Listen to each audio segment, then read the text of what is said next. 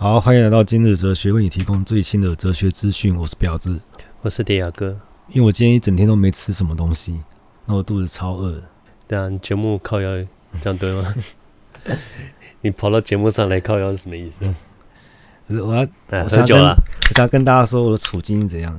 就我肚子超饿，然后然后家里没东西吃，只有家里只有太阳饼跟啤酒。我想这样超不搭了。肚子饿什么都可以搭。我的问题是，到底是？太阳饼太不下酒了，还是酒很不配点心？我记得我之前身上没钱的时候很穷啊，家里没东西吃的时候，就去超商买酒。过期的软糖哦，我都拿来充饥，我这也可以撑过一天。你感到他超猛的，你该不会把钱拿来买酒了？不是，那时候那那个钱要存别的地方。他说超猛的，有阵子我把钱算一算啊，我剩下五百多块，不到六百块。嗯，想想。要撑二十二天，二十，我就把它撑过去。你就在路边吃野草是，是？没有，我就是饿。嗯，那不是零用钱，那是生活费。嗯，二十二天我花了五百多块。你是吐司配白开水啊？连吐司都没有吧？一直在家里的细缝找一个软糖可以吃。我找哎，有过有过期的饼干拿来吃。你要心里要你要这个认知，就是一旦你的东西只要冰在冰箱。然后一起住在共同住在那个屋檐下的人，都有使用权，等于对这个东西已经失去了他的自主权。你要这个认知。哎，等一下，等一下，你讲的不是家庭的冰箱，你讲的是跟其他人同居的冰箱吧？哦，其他人也是，连家庭都是，不然怎么会有你的那个我的布丁呢？对对，你说布丁被他家人吃掉，你不会很不爽吗？可是如果他是你的妈妈或者阿嬷，你说干，就是你就会烂老人家，这是家庭的伦理嘛？嗯嗯。嗯恐龙那里也是一个，虽虽然恐龙这个人没有其他优点，但是，但是他这里是表现出一种家庭伦理。那更别说，呃，校园有校园伦理嘛。你除了尊师重道这这个不讲之外，但是如果有最聪明的学生这个奖，跟最勤劳的的学生这个奖，我一定是选最聪明那个。对，最勤劳奖代表什么？代表说，勤能补拙，不一定捕捉。我我知道你很努力的，我很笨，我就只能这样，你就是不够聪明。对，如果两个可以选，你一定选聪明的。勤劳根本就不是一个赞美啊！大家是把聪明聪明看太美好，聪明有很多烦恼哎。莎莎不是很快乐吗？你说无知也很幸福，但是嗯，其实伦理学就是讲怎么追求幸福啊。伦理学是追求幸福，对啊。哇，这两个我真的知道，无法画上，无法联想。我先讲一下伦理学的基本设定是这样的：就人，呃，其实没有什么道德问题啊，根本没有什么标准，但是人就是一个伪善的动物。好。你要讲那个哦，伦理学追求幸福是我定好规矩，看你们要尊重我，我才我才能幸福。然后自己定规则，反正是没有东西，你要定个规范。这不叫伦理学吧？这叫伦，这就是伦理学。那、呃、我们人是伪善的，就是说，哎、欸，你不会认为自己很极端，你绝对不会这样认为，因为你就是你标准的标准。讲伪善是不是太太那个偏激？我我等下会解释。不是，我是说，人可能是希望自己是善良的，所以他会营造让自己好像是善良的模样。哦，一般人说这是伪善行为。我为什么要说？我要我讲一下伪善是什么？为什么是伪善？就是因为你一定会先做不道德的事情，再做道德的事情来弥补。你就跟那个吗？嗯，基督徒就是不能婚前性行为。他说啊，我一直不要说意思啊，我每次都受不了。可是他知道性行为之后去祷告，他就可以减低自己罪恶感。对啊对啊，反正你你一定先做不道德的事情，然后再再寻求一个救赎。哎，我是看不懂这个啊。还有干教是从他们发明出来的。我讲一个最实际的例子，像很穷人呢，他的问题绝对不会是什么睡不着觉，因为睡得很安稳。嗯，是吗？对，他没钱，他不用为他不用为钱烦恼嘛。但他睡他睡得心安理得。他没钱的问题就是你每天睡不着睡不好觉。钱其实就是完全不道德，这没有争议。只要是钱，就是不道德的。你钱赚多了，你就是想要回馈啊，不然你心里会有一种不道德的感觉。可是我们在讲这件事情道不道德的时候，我们在做道德判断的时候，很难去套用在别人身上。像最难的选择，一定是道德上的选择。那有人天生天生他道德观比较薄弱，他对他来讲不是道德观薄弱，但我不，如道德观薄弱是相对而来的概念嘛。嗯，他会认为，他的以为比较重要，他就是完全中立那个人啊，在他的世界观里面，他的道德观里面，他就是完全中立的那个人，他不会觉得自己是一个不道德的人。我知道，你说每个人标准不一样吗？每个人标准不一样，为什么？就是因为每个人都是自己的标准。嗯，就没有个中立，没有没有一个完全中立的。当然，这个就是相对主义。不过，相对主义就是哲学上的一个绝对的恶，啊，是不能比较、哦。你相对主义完全没有意义啊！他在哪里比较呢？你没有比较，哪里相对？他完全让人很讨厌的。就你讲这个好，对啊，是这样子没错啊。那有什么意义吗？我们一般在讲伦理学都会提到三三种理论，就是边沁提出的功利主义。谁？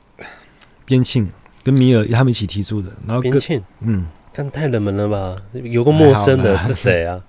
哎、欸，边沁听起来像日本人。边沁有个故事，我觉得蛮有趣的。对，他的尸体现在还保存在伦敦大学。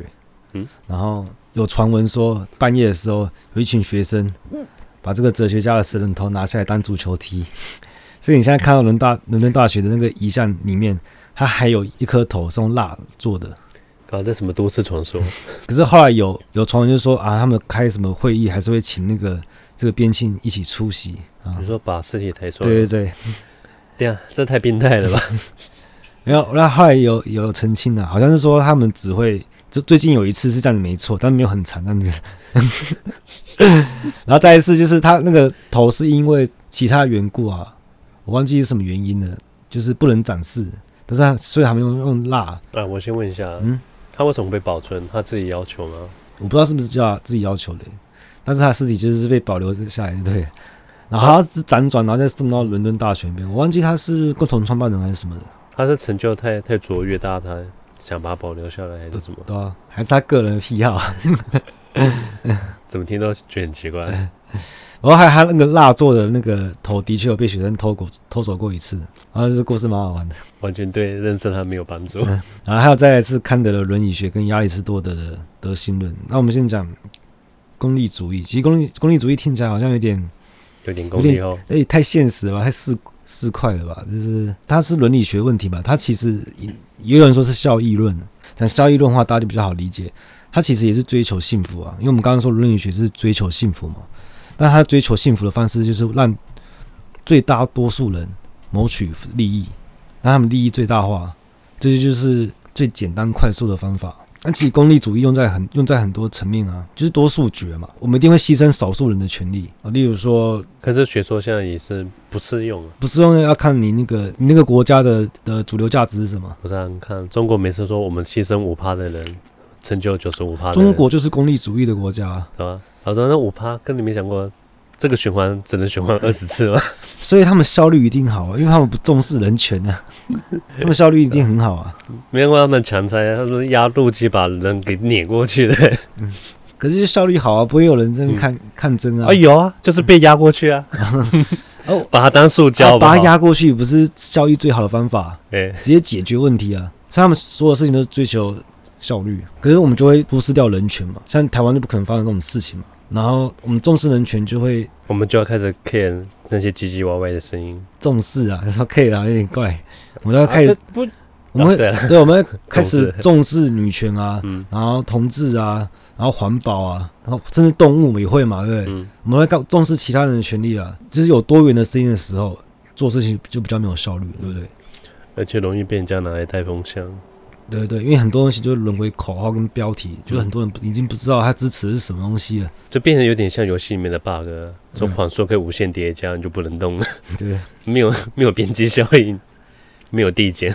现在火车难题这个题目上面，功利主义就很简单，就是救五个人，呃，五个都是杀人犯，没 有没有，没有不先不管杀人犯，因为我们不重视人权嘛。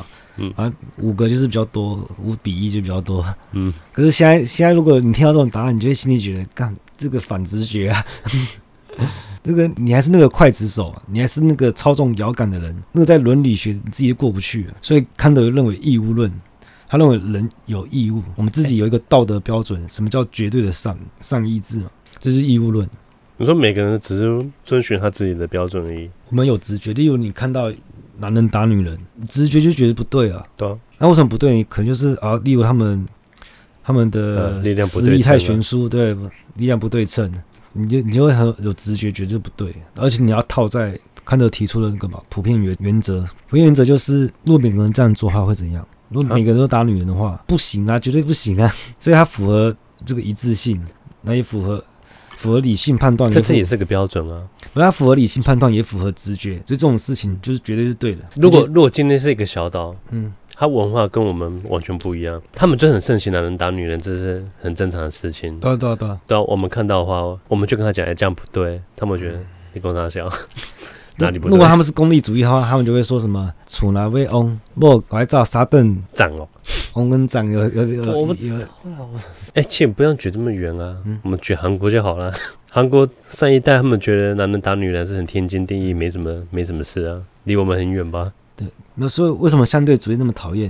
因为他们会说你不要，你不懂那个国家的哦文化脉络，就不要多嘴，不要多嘴。嗯，对啊，这不是像中国那个。抢小孩那个，这个妈妈抱起来在路上啊，就会给假的假的丈夫跟假的那个假的婆婆啊，就冲出来，然后那男就就二话不说痛殴那个那个妈妈抱起妈妈，然后丈母那个婆婆赶快把小孩抱走，然后说这不叫你不要把小孩带出来吗？嗯，啊大家觉得啊家务事不理他不理他，然后他们走掉之后，他女他女儿的被揍鼻青脸肿，说我不能是他们两个，我的孩子就被抢走了，嗯，他只是他这不是利用这个弱点吗？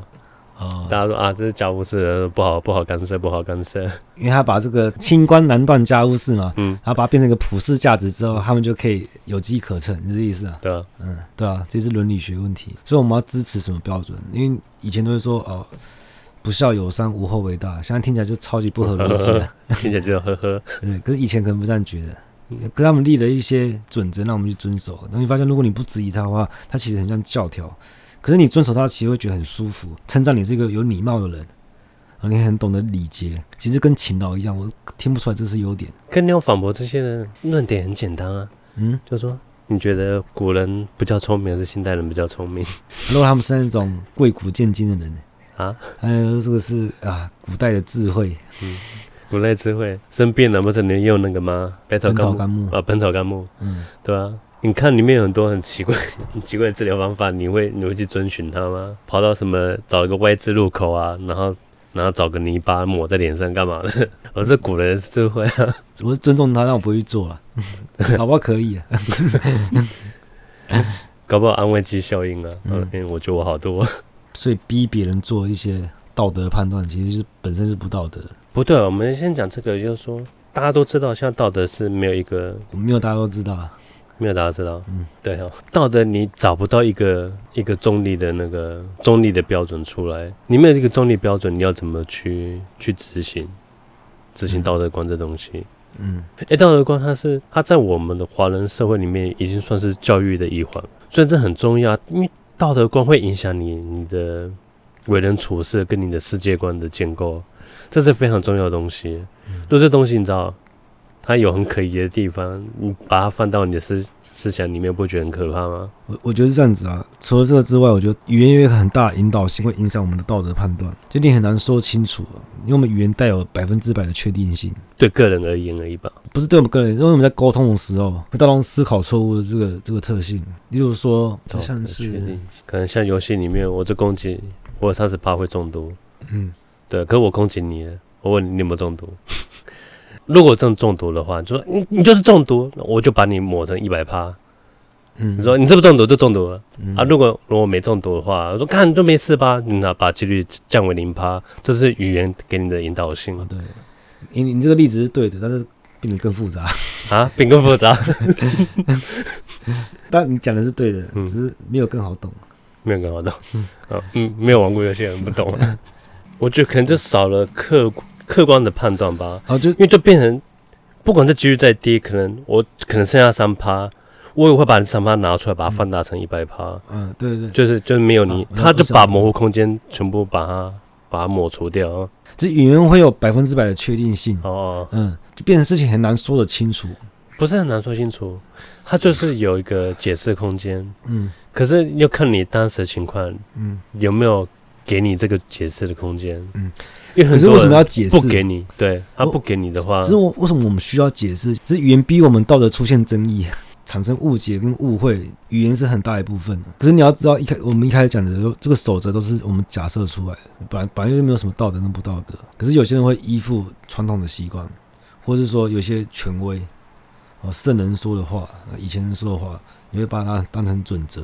哎呦，哥，我觉得道德应该算是这种很直观的东西啊。它那个作用是来自于你自己的，那你应该是价值观，对，因为每个人道德不一样啊。哎，每个人对道德一定是对直觉的判断，它是来自于直觉的判断。就是义务论是它符合直觉判断嘛，它也符合理性的判断。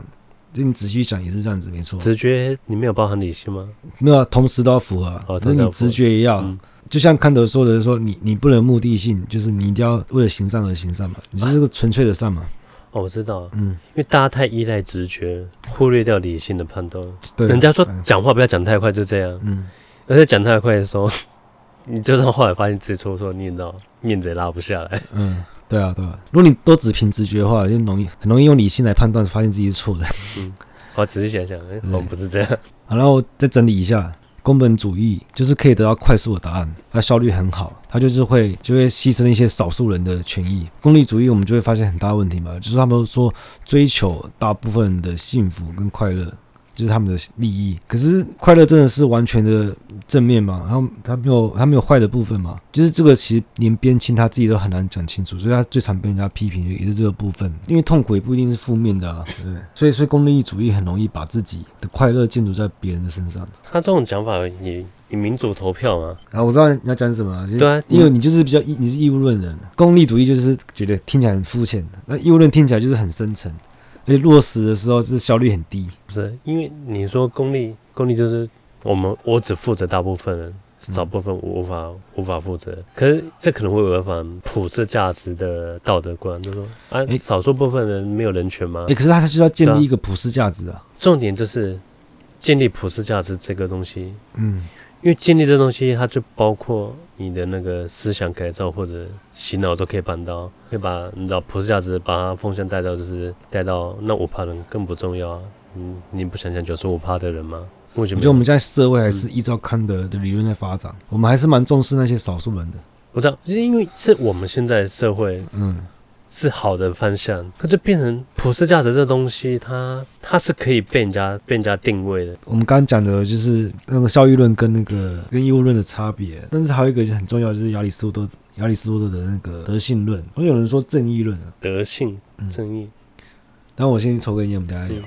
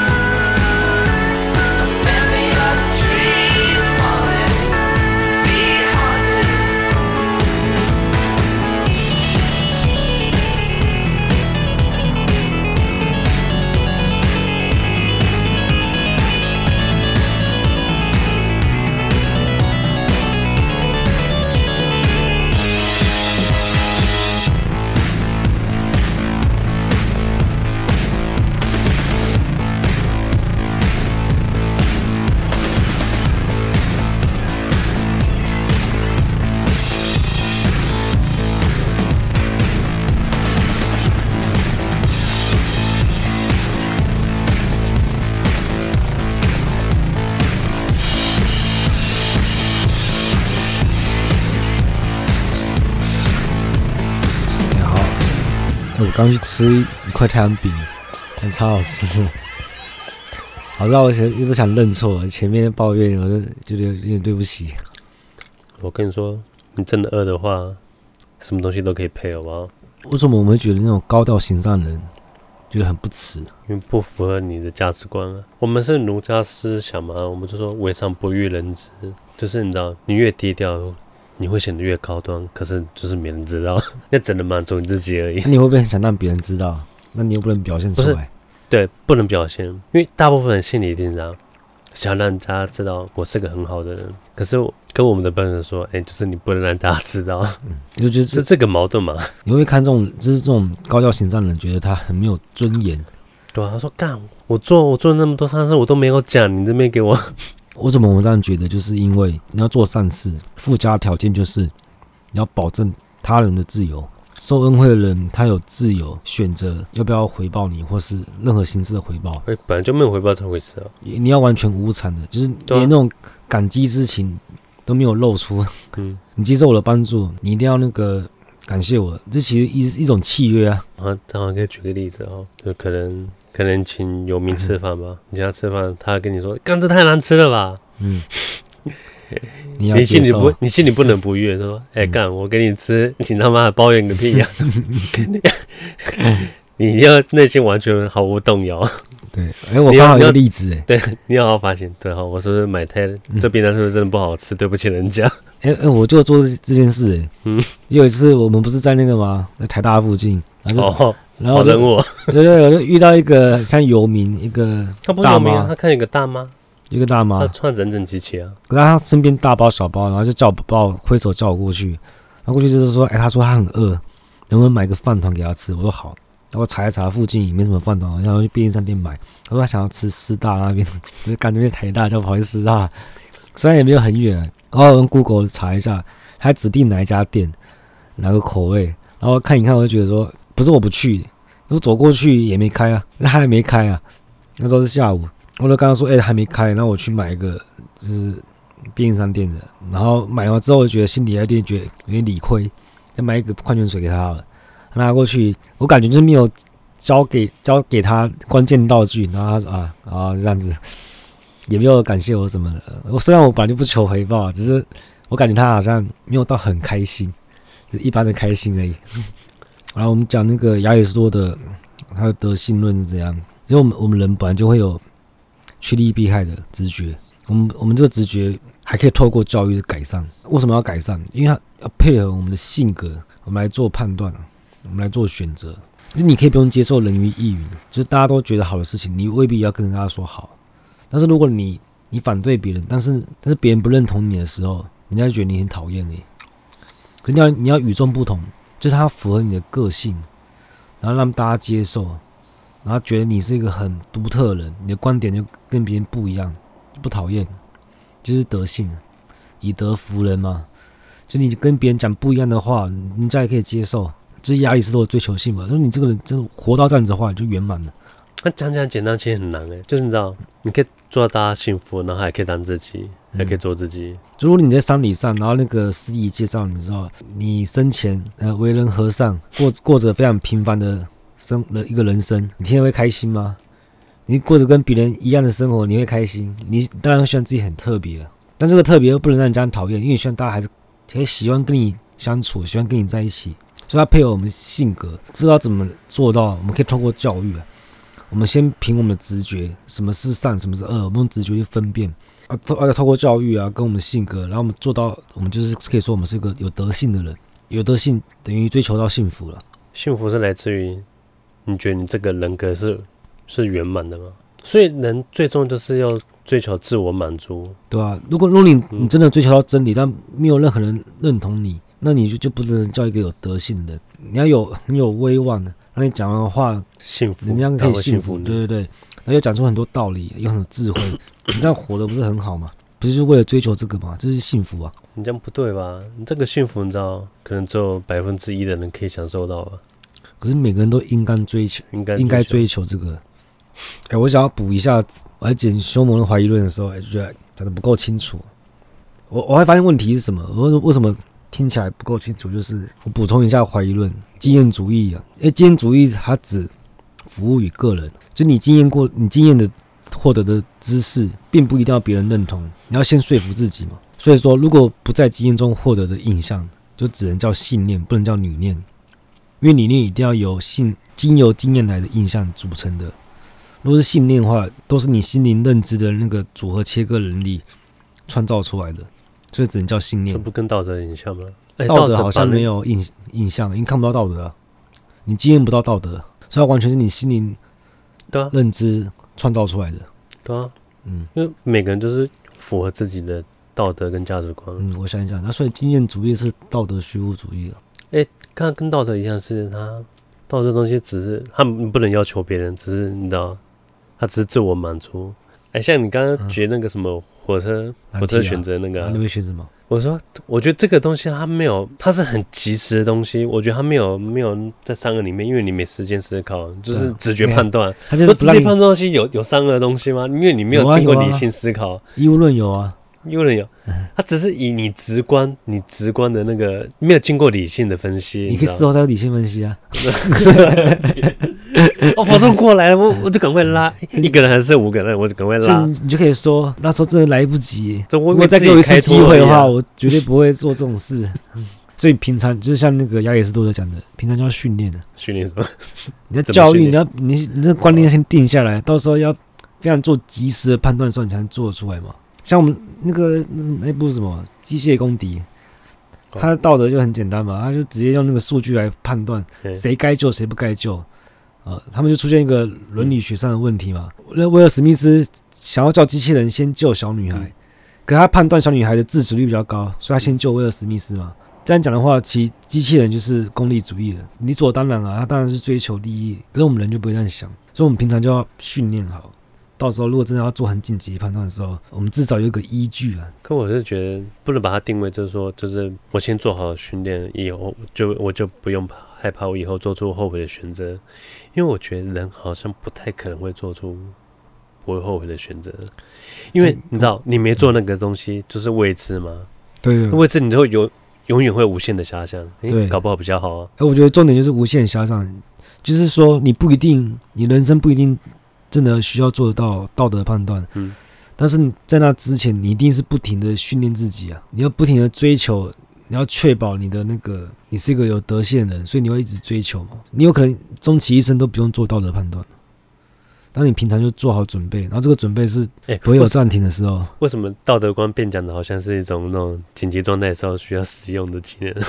它不是应该这样，应该是比较你在生活方方面面的事情吗？不是，不是，因为如果你是不这样做的话，你很容易就会遇到那种众叛亲离的事情，代价太大了。好，我们先聊这，少小。哎。